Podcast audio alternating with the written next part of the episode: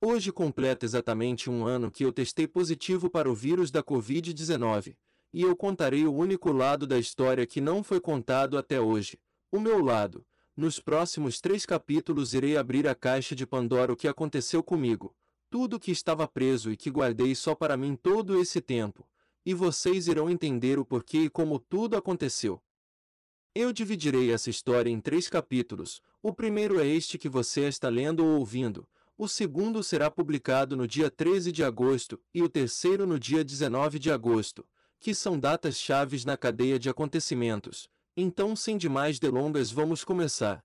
Tudo começou há exatamente um ano, mais especificamente na manhã do dia 5 de agosto de 2021. Eu tinha 25 anos de idade e até um dia antes eu estava bem, não sentia nada. Era um dia normal como qualquer outro. Mas na manhã do dia 5 de agosto tudo mudou. Acordei com um mega mal-estar.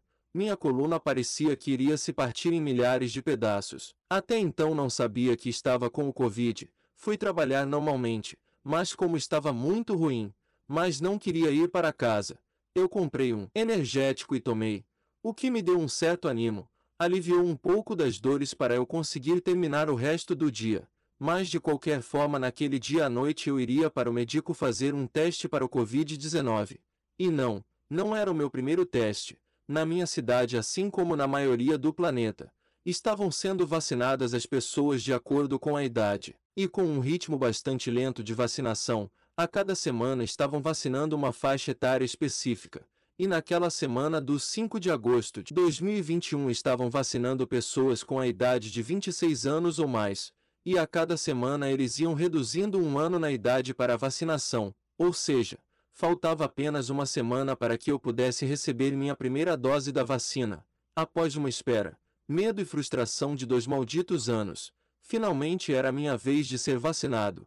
Só que não, mesmo após dois anos se protegendo, usando máscara, óculos de proteção, e eu usava até luvas, duas inclusive, com praticamente 97% do corpo coberto, essa foi o mais alto grau de proteção contra o Covid que eu consegui fazer, e se mostrou totalmente eficaz, já que em mais de um ano de pandemia eu não havia pegado Covid. Um belo dia, dentro da minha própria casa, eu pego esse vírus desgraçado, e tudo graças à total irresponsabilidade da minha irmã, que literalmente ferrou comigo. Mas culpas à parte, até porque não estou aqui para julgar e nem punir ninguém. Isso o universo já fez por mim.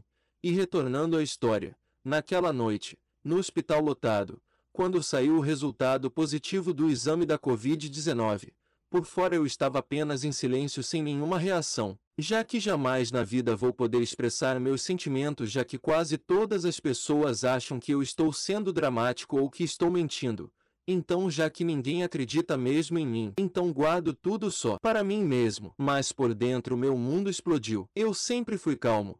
Quase nunca fico nervoso com alguma coisa. Mas naquela noite por dentro eu explodi. Como uma plataforma de petróleo totalmente em chamas a deriva em alto mar. Eu jamais tinha sentido isso na vida. Uma raiva incontrolável, e a cada pensamento que eu tinha eu ficava cada vez com mais e mais raiva. Eu não tinha raiva de algo em específico eu tinha raiva de tudo e todos. Sabe, eu acredito muito em destino. E o universo já havia me sacaneado muito durante a minha vida. Mas, naquele dia, eu considerei a maior e mais cruel sacanagem que a vida fez comigo. Algo simplesmente sem precedentes. Uma raiva que queimava dentro de mim. Naquele dia eu perdi o resto da minha fé na humanidade.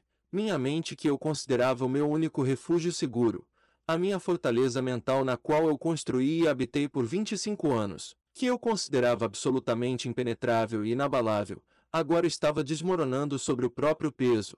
O único lugar do mundo no qual eu me sentia seguro agora se via como um castelo em chamas incontroláveis que não acabaria enquanto não consumisse tudo que existia até que não sobre mais nada além de cinzas.